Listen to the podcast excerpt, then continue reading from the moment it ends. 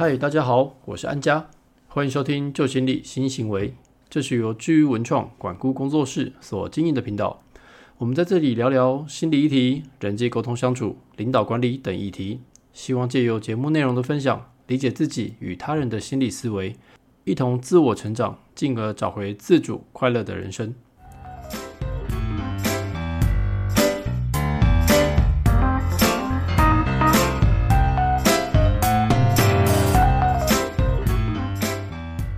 去年经济不景气，工作者啊想要离职，却迟迟不敢动作，因而有了“安静离职”这个名词。不过啊，安静离职呢，并非真正的离职哦，而是啊工作不投入，只做最低限度工作啊，使得心理与工作脱节啊。而今年呢，则是出现了愤怒离职的风潮啊。去年大家还不敢离职，但是啊，借月已久啊，所以今年呢，则开始啊出现乱投履历的现象喽。嗯，除此之外呢，随着劳动人力短缺，加上社群媒体的推波助澜啊，新时代员工呢开始浮现一股愤怒求职啊，我们称之为 “rage apply” 的风潮。只要工作上出现不如意的状况，便大量的投递履历找新职缺啊。而这个愤怒求职最早的起源呢，是有位名为 Red Wise 的创作者，他在 TikTok 发布的一个影片哦。影片的内容啊，说到我对工作感到气愤。然后我愤怒的申请了十五份工作，但是最终呢，他竟然成功的获得了一份薪资增加二点五万美元的工作哦，这个相当于啊台币七十九万元啊。而之后呢，愤怒求职的话题啊，便在社群上啊迅速爆发，并吸引许多新时代群起仿效。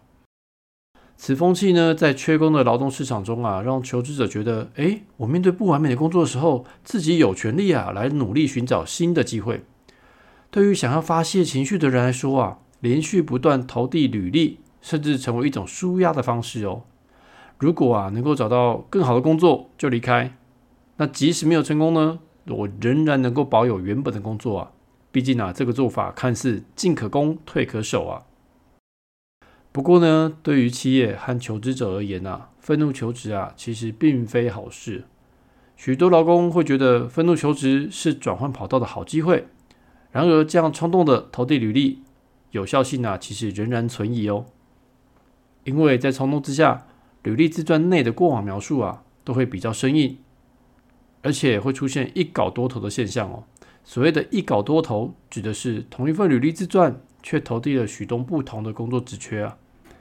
而这个看起来像范本的履历呢，常常在第一阶段啊，就会被企业人资或者是 AI 快速过滤。并迅速贴上不合适的标签呐。就算求职者通过筛选而进入面试阶段呢，面试官呐还有一个判断的线索，那就是如果他们只是在抱怨自己现在的工作呢，对于这个职缺或者是面试的公司没有任何的想法或者问题的话，那这样呢也很可能啊只是愤怒求职哦。所以这些面试官呐或许会听求职者抱怨一番，然后啊就谢谢再联络了，哈哈。而我这边呢，我自己哦也自曝一下我过往的黑历史哦。我以前呐在科技的时候啊，曾经也做得很不开心，所以啊，愤而开始投递履历自传。过没多久啊，立即收到某间上市上柜的公司来邀约面试。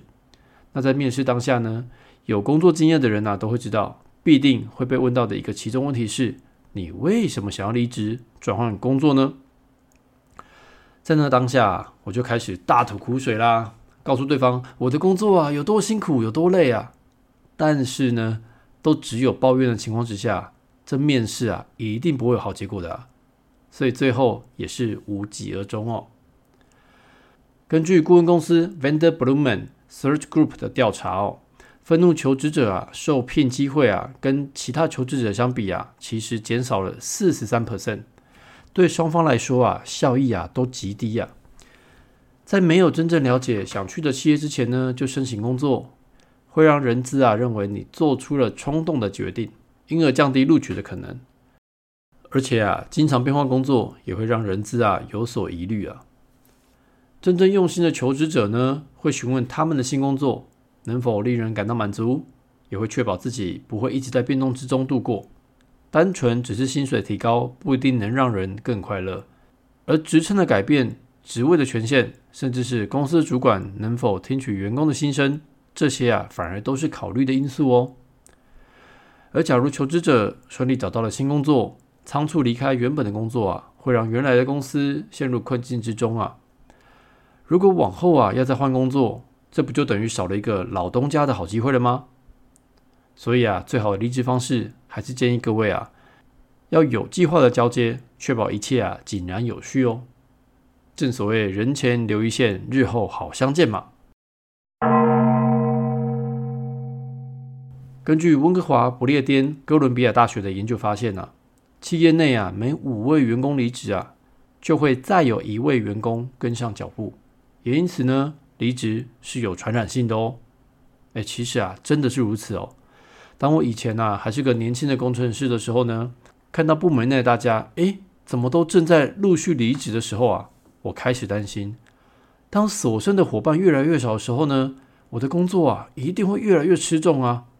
那那些没有人愿意做的工作，有没有可能落到我身上呢？诶，那这样子，我是不是应该啊，要比别人还要早先想好下一步，会比较好呢？哦，那段日子的心情啊，其实啊，真的令我十分的彷徨不安哦。也因此呢，想要避免高绩效员工仿效离职啊，主管在人才外流之前啊，就应该设法去阻止他。假如呢，你是基层主管，这边特别要建议你。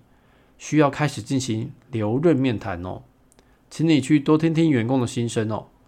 企业虽然不需要对每个员工的要求做出回应啊，但是呢，应该尽力在能力范围之中去改进与调整，提升工作的良好感受，并在问题失控之前呢，要有所修复哦。而除了留任以外呢，企业应该要有长期的留才以及策略规划，包含替员工建立明确的目标。提供培训和发展机会，并适度奖励员工的辛劳和对员工的贡献哦。而这个呢，正是我们之前啊所分享过的霍桑效应哦。大家啊可以回去听听我们的上一集 EP 四十七哦。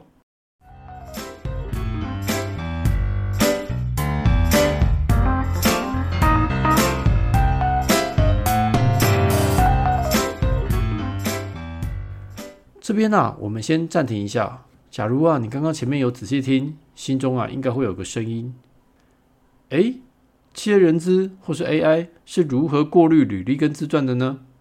哦，这个问题哦，我们先卖个关子。同时呢，带出第二个问题哦。近期啊，我跟浩正讲了许多场次的求职注意事项相关讲座，并且啊，参与了多场大型的就业博览会。在这些活动中呢，透过求职者提问，让我们发现，哎，不少人啊。都可能曾经面临这样的瓶颈哦。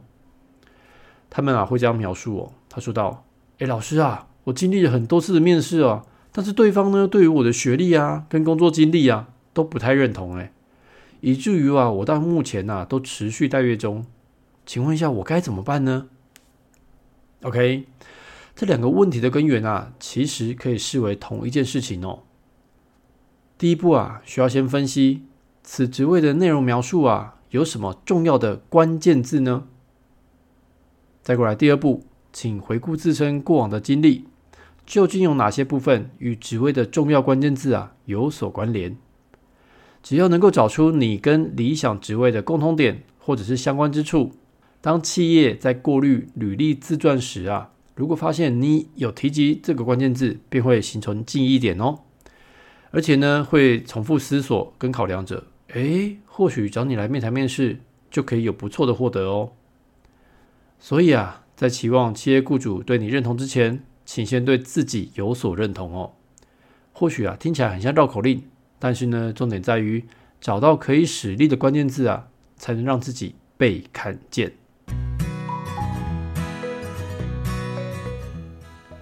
最后，这边简单的总结一下：愤怒与不满的情绪。在工作中啊，常常会发生，但在愤怒中求职与离职，对员工啊和企业来说啊，都不见得有好结果。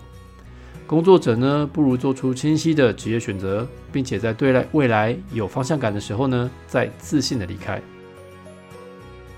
第二，企业呢，则可以先从关怀员工与改善机制啊，来满足员工啊，降低员工流动所带来的负面成本。第三，当你想要寻求下一份工作时，请回顾自身过往的经历，究竟有哪些部分与职位的重要关键字有所关联哦。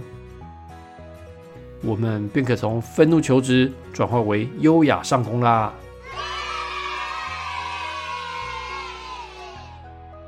希望这集的内容对你有所帮助，同时也祝福各位求职顺利与工作顺心啊。如果你喜欢我们的节目，别忘了分享给你的亲朋好友们，也请记得订阅、追踪与五星支持哦。未来将持续分享更多生活案例、技巧与有趣的议题呀。跟治愈一起研究心理，改变行为，从新思维开始，旧心理新行为。那我们下次再见喽，拜拜。